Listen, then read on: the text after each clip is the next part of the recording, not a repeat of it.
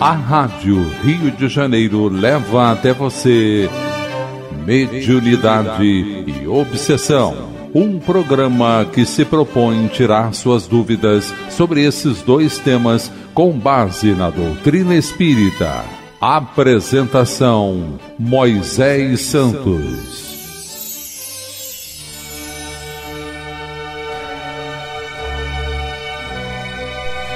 Caríssimos ouvintes da Rádio Rio de Janeiro, eu sou Moisés Santos e este é o programa Mediunidade e Obsessão. Vamos continuar conectados nesta proposta, meu caro ouvinte, estudar a mediunidade, estudar os mecanismos dos processos de obsessão, conhecer cada vez mais os recursos morais, a condição favorável de acolhimento, de diálogo, de trabalho com Jesus, recebendo irmãos desencarnados em uma reunião mediúnica para restabelecermos oportunidades de educação, de ressignificação de valores, de despertamento de consciência. E nesta terceira fase de estudos que você acompanha conosco, você já sabe, estamos estudando o livro Diálogo com as Sombras. O autor é Hermínio Corrêa de Miranda a editora da Federação Espírita Brasileira. Nós já entramos na terceira parte dessa obra, que intitula-se O Campo de Trabalho, e estudamos no capítulo anterior, de número 25, intitulado O Poder, e estamos completando agora os últimos parágrafos desse capítulo juntos, quando Hermínio de Miranda estava dizendo: dificilmente comparecem aos trabalhos de doutrinação os verdadeiros chefes das organizações criminosas. Vêm geralmente seus emissários, mais credenciados, assessores de confiança, seus destacados líderes.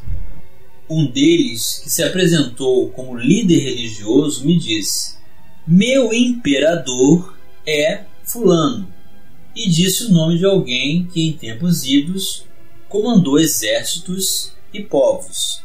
Repare que aqui o autor está com a descrição de não trazer o nome à tona para não vulgarizar a situação e não fazer com que algo que não está definido e trabalhado, concluído, perca o seu curso de importância. Então ele omitiu o nome para que estabeleçamos esse recurso de descrição. Mesmo com os chefes menores, o trato é difícil. E não devemos alimentar esperanças de rápidas e radicais conversações. É preciso compreendê-los no próprio contexto em que vivem. Como vão deixar o poder? Entregá-lo a quem? E por quê? Como irão viver sem as pompas, as ordens, as expedições, os planejamentos, as verdadeiras campanhas que desencadeiam contra aqueles que consideram seus irredutíveis adversários? Como voltar a ser um simples e endividado espírito, despojado de suas próprias defesas? Sim, porque sabem muito bem que enquanto permanecerem ligados àquelas tenebrosas estruturas, estão adiando o momento do encontro consigo mesmos, com suas mazelas, suas consciências, seus remorsos. Enquanto estão ali, permanecem ao abrigo dos olhares amargurados de antigos amores que o tempo não apagou.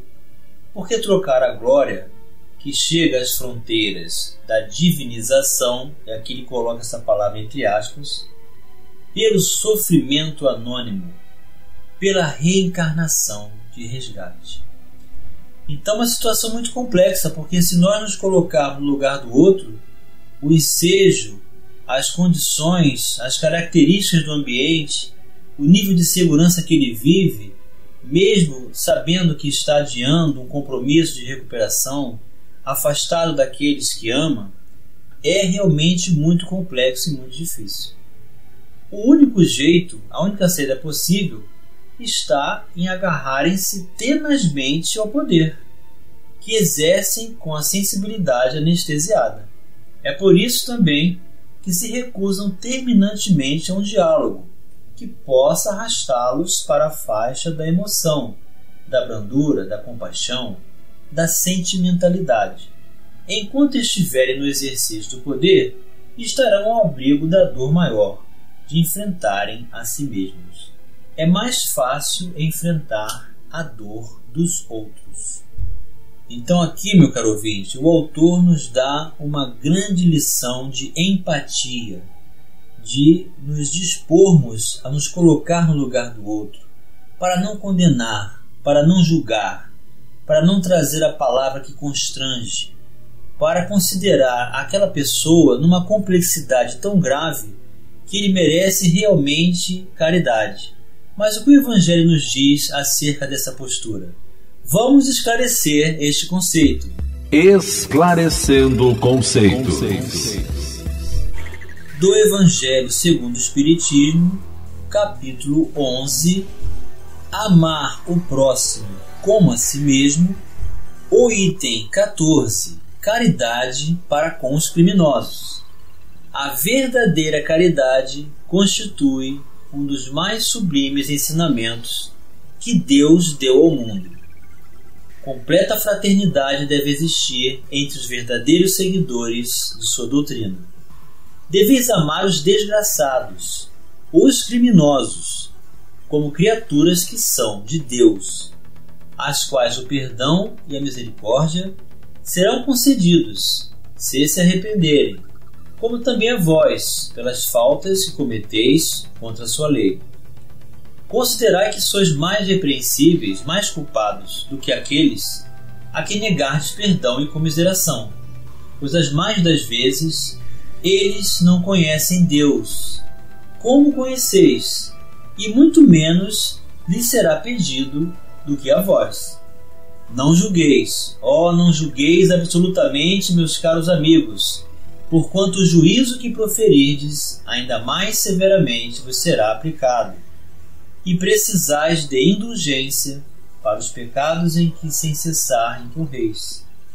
Ignorais que há muitas ações que são crimes aos olhos de Deus, de pureza, e que o mundo nem sequer como faltas leves considera? A verdadeira caridade não consiste apenas na esmola que dais, nem mesmo nas palavras de consolação que lhe aditeis. Não, não é apenas isso o que Deus exige de vós. A caridade sublime que Jesus ensinou também consiste na benevolência de que useis sempre e em todas as coisas para com o vosso próximo. Podeis ainda exercitar essa virtude sublime com relação a seres para os quais nenhuma utilidade terão as vossas esmolas, mas que algumas palavras de consolo, de encorajamento, de amor conduzirão ao Senhor Supremo. Estão próximos os tempos, repito, em que nesse planeta reinará a grande fraternidade, em que os homens obedecerão à lei do Cristo, lei que será freio e esperança e conduzirá as almas às moradas ditosas.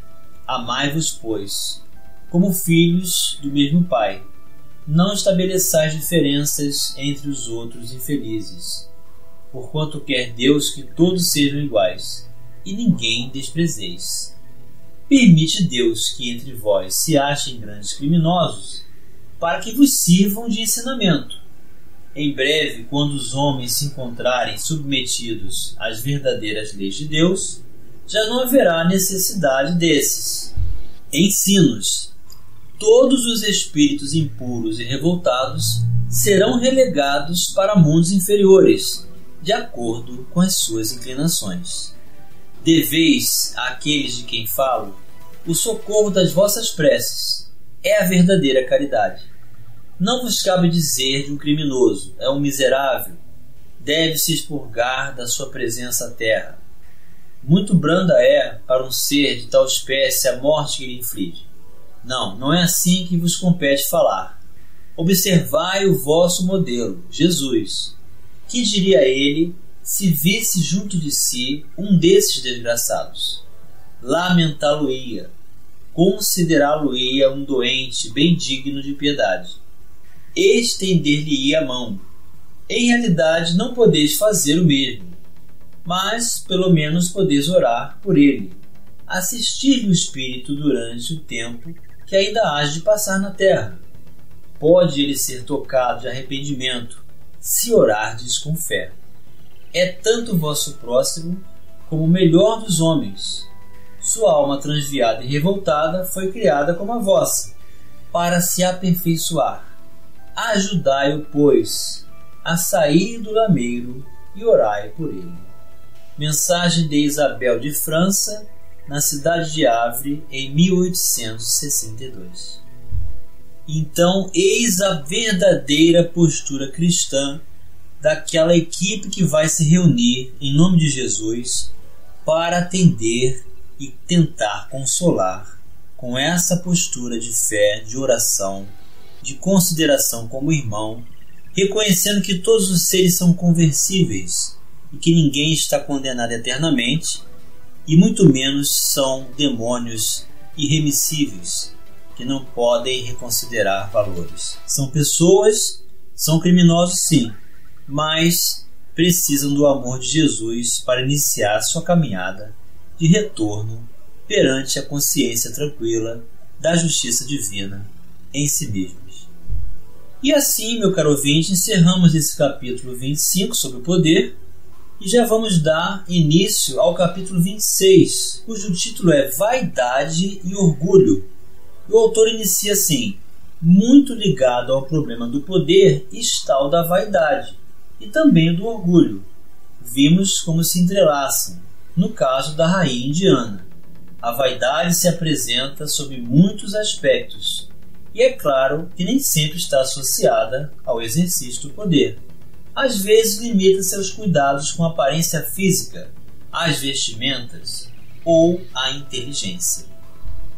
Então vemos assim que esses recursos, essas inquietações, essas condições de defeitos espirituais, vamos dizer assim, imperfeições que trazemos, estão interligadas. Mas a vaidade nem sempre está associada a algo mais grave permanece nos cuidados ingênuos da aparência física. O problema é quando ela faz distinção de intolerâncias, de adversidades e de recursos violentos para fazer que haja uma raça sobre a outra em sua supremacia falsa. Vamos abordar o início desse capítulo já já no próximo bloco Participe do programa Mediunidade e Obsessão enviando sua sugestão ou pergunta para o e-mail meo rádio Rio de Janeiro.am.br ou pelo WhatsApp 984867633 aos cuidados de Moisés Santos. A Rádio Rio de Janeiro está apresentando mediunidade e obsessão. Apresentação: Moisés Santos. Caríssimos ouvintes da Rádio Rio de Janeiro, voltamos agora para o segundo bloco do nosso programa de hoje.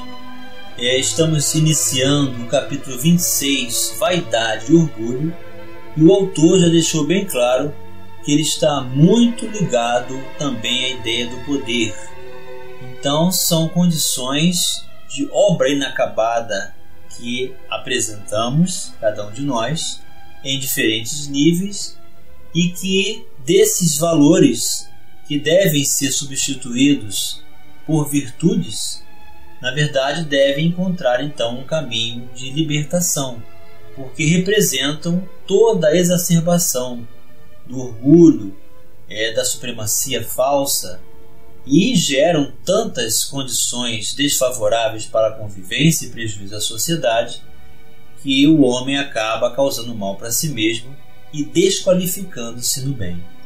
O autor vai continuar dizendo: muitos são os que nos visitam nas sessões mediúnicas em estado de exaltação vaidosa. Há os que se julgam muito belos ou belas, os que ostentam condecorações, joias, mantos, sectos de servidores e acólitos, bem como os que alardeiam conhecimentos intelectuais estupendos. Um desses foi enfático. Dirigiu uma organização que mantinha espíritos aprisionados sob as mais abjetas condições do submundo das dores. Ao apresentar-se, falou imediatamente sobre si mesmo. Era belo, poderoso, divino. Você me vê? Pergunta-me. Sempre fora importante. É o senhor daquela região. O médium havia sido levado por desprendimento. É um trabalho que ocorre dessa forma, meu caro ouvinte. O médium que está na reunião mediúnica pode ser levado em desdobramento para a região onde se encontra o espírito e lá estabelecer uma conexão com ele sob a assistência dos mentores para que ele possa ser trazido à reunião mediúnica e entrar no campo do diálogo. Tem ali muitos prisioneiros, guardados por um velho que em tempos passados fora seu escravo e que chicoteou em nossa presença. Quanto a mim, devo-lhe algo muito sério, pois lhe arrebatei alguém que estava destinado a ficar também, como prisioneiro em seus tenebrosos domínios. Quando comparece segunda vez, porque é assim mesmo, a entidade vai se comunicar uma vez, duas vezes, três vezes, até despertar valores que ainda não possui ou acordar para uma nova realidade. Faz uma cena fingindo ser um pobre enforcado, necessitar de socorro urgente e de passos restauradores. Ao perceber que não conseguiu iludir-nos, ri desapontado, dizendo que estamos ficando muito sabidos e perigosos. Então são artifícios, né? São artimanhas realizadas por essas entidades que se fazem passar por condições mistificadoras, é, conduzindo-nos à ideia de piedade, e na verdade estão mentindo. Retoma o diálogo irônico, envolvente, inteligente. Revela-se um dos magistrados do espaço, cabe-lhe fazer com que a lei seja cumprida. Não é ele quem retém seus prisioneiros, são seus próprios crimes, e eles querem ficar lá, numa autopunição inevitável. Então essas entidades elas é, agem com inteligência, transferindo a culpa para terceiros. Ou seja, não é ele que está aprisionando, é a pessoa que se culpa e por ser criminosa quer se punir e então permanece na região. Um argumento falso em que a pessoa está tentando aliviar a própria consciência e dizer-se isento da sua atitude equivocada. Volta a dizer que é belo, brilhante e poderoso. Sente-se nele a evidente satisfação consigo mesmo, com aquilo que faz, alegria quase infantil com que contempla a si mesmo. E a sua obra sinistra fez com alguns companheiros encarnados um pacto: poder versus poder. Ele os ajuda a conquistarem uma fatia de domínio do lado de cada vida. Eles lhe dão, por sua vez, a parte que lhe toca.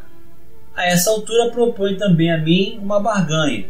Libertará aqueles em que estou interessado, em troca de uma condição. Devo depor as minhas armas e, muito vivo e inteligente, antecipa minha resposta. Sei que você vai dizer que o amor não é uma arma. Então veja como essas entidades têm tudo de cor.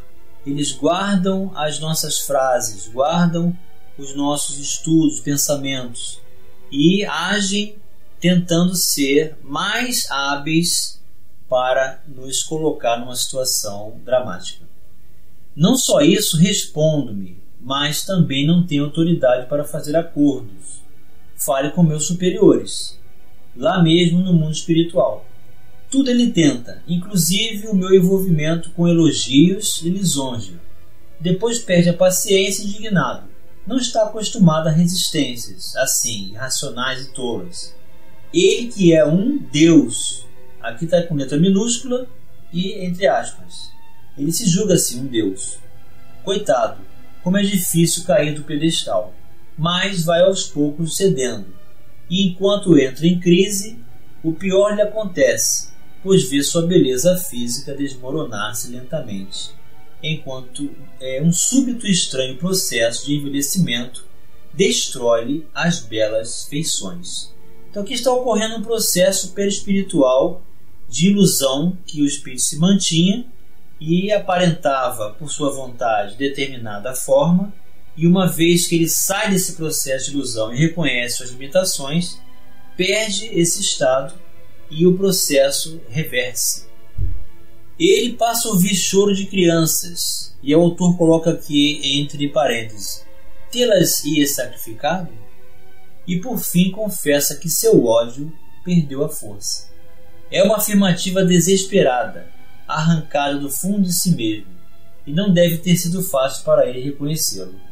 A crise começou a precipitar-se nele, a partir do momento em que deixou de ser belo, demonstrada a ele próprio a insuficiência da vaidade física, as demais vaidades também entraram em colapso. Quanto ao orgulho, visita-nos com igual frequência e vem sempre associado à vaidade ou ao poder, ou a ambos.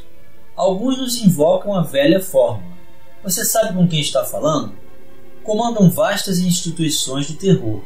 Apresentam-se aparentemente tranquilos e seguros, ou assais rancorosos e agressivos às vezes são de fato muito brilhantes e cultos, artificiosos no raciocínio envolvente, na formulação de perguntas embaraçosas, hábeis manipuladores do método socrático, com o objetivo de obter a condenação do doutrinador através de suas próprias palavras. Que prazer sentem em oprimir e dominar. Que orgulho pelas posições que ocupam conquistadas com dores e sofrimentos infligidos ao semelhante. Vivem literalmente em pedestais, dos quais nem pensam em descer, porque se o fizerem encontrarão seus próprios fantasmas, suas culpas, suas angústias pessoais. Alguns creem-se realmente divinizados e onipotentes. Um deles me disse que acreditava em Deus. O fato de eu existir, afirmou, prova que alguém me criou mas quanto ao Cristo, fora um fraco. Nada tinha contra ele, contanto que ele não interferisse com seus planos que eram grandiosos. Então, meu caro ouvinte, são condições interligadas em que a postura falsa de supremacia leva todo um estado de ilusão que permanece no mundo espiritual. Piedade para com esses irmãos, caridade para com esses criminosos. E chegou, meu caro ouvinte, o momento de você receber a mensagem ao seu coração.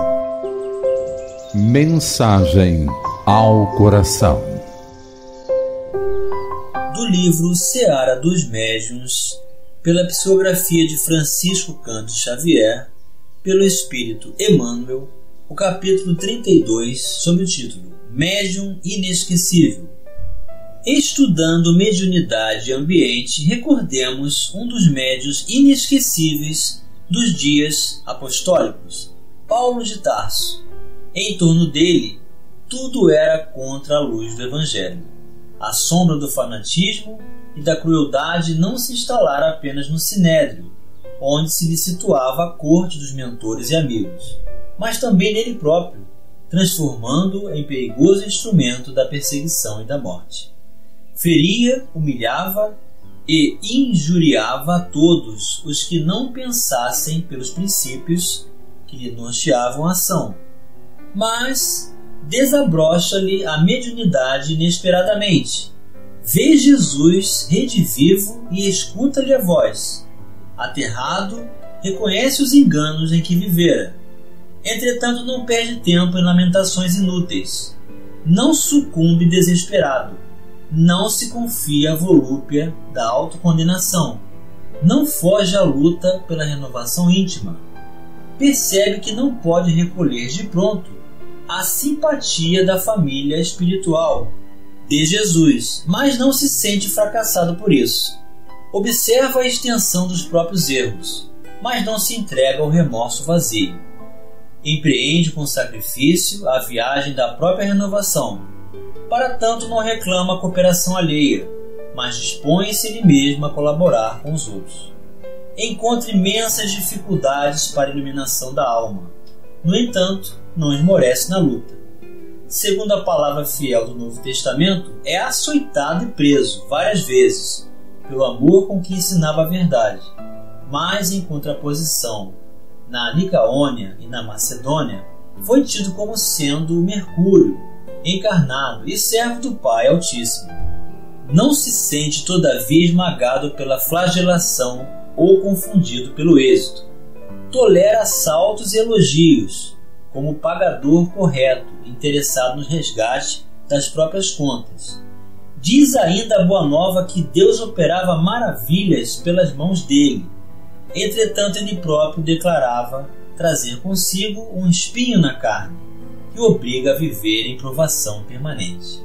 E enquanto o corpo lhe permite, dá testemunho da realidade espiritual, combatendo ignorância e superstição, maldade e orgulho, tentação e vaidade. Nem ouro fácil, nem privilégios, nem cidadela social, nem apoio político.